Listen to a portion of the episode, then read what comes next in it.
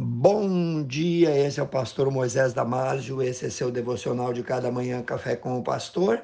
Hoje falando sobre voltando às veredas antigas. No livro de Jeremias, capítulo 6, versículo 13 e 14, lemos: Assim diz o Senhor, desde o menor deles até o maior, cada um se dá avareza, e desde o profeta até o sacerdote, cada um usa de falsidade eles curam superficialmente a ferida da filha do meu povo, dizendo paz, paz, quando não há paz.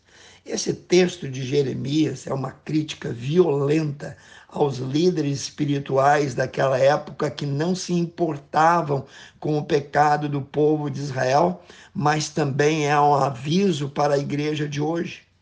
Os guias espirituais no tempo de Jeremias encobriam, maquiavam, disfarçavam seus erros e os erros das suas próprias ovelhas.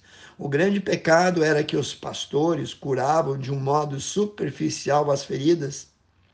Esse mesmo tipo de erro acontece hoje em muitas igrejas onde os pregadores se preocupam mais com o número, com o sucesso, com o show, com o passatempo, do que com a exposição contínua e profunda da palavra de Deus.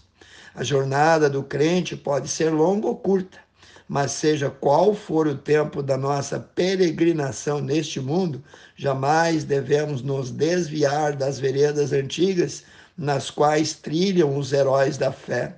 O mais importante de um caminho não é a sua beleza, facilidade de acesso, ou a quantidade de pessoas que andam por ela, ou o conforto oferecido, mas o destino ao qual ele nos leva. A nossa vigilância deve ser constante, pois há muitas encruzilhadas e facilidades oferecidas no caminho cujo fim é a perdição eterna. A música contemporânea o ecumenismo evangélico, o neopentecostalismo e o mundanismo têm penetrado em muitas igrejas, transformando-as em clubes, levando muitos a se desviarem das veredas antigas, da simplicidade do evangelho recomendada por Paulo, da oração, da santidade, da fidelidade da doutrina bíblica. O conselho de Deus em Jeremias, versículo 16 é: Perguntem pelo caminho antigo, perguntem pelo bom caminho, sigam-no e acharão descanso. Perguntai pelas veredas antigas. Poucas pessoas gostam de coisas antigas. Queremos novidades constantes. Queremos a música que fez sucesso hoje e a que fez sucesso há seis meses atrás já não interessa mais. Para a maioria, não interessa se o cantor ou compositor não é crente, pode ser música mundana com doutrina errada, mas se for bonita e faz sucesso, é isso que a maioria quer. A grande maioria quer uma igreja onde eles vão se sentir bem, mas ignoram que esse sentimento de se sentir bem até o inimigo pode dar a eles.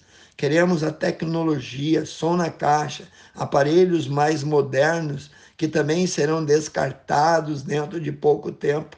Hoje em dia, até as pessoas tornam-se descartáveis.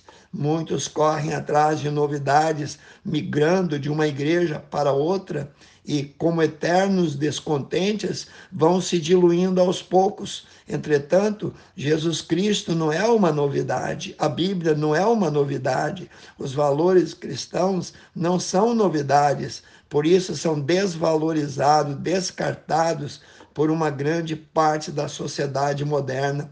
Eu sei que muitas novidades são corretas, são positivas, e não existe mal algum em aceitá-las mas temos sempre que estar firmes e alicerçados na palavra de Deus, desde que não nos façam perder os valores do Evangelho. Fuja daquelas igrejas que se alimentam não da palavra, mas dos shows, dos espetáculos, do entretenimentos. Pense e repense nisso. Quero orar contigo, amantíssimo Deus.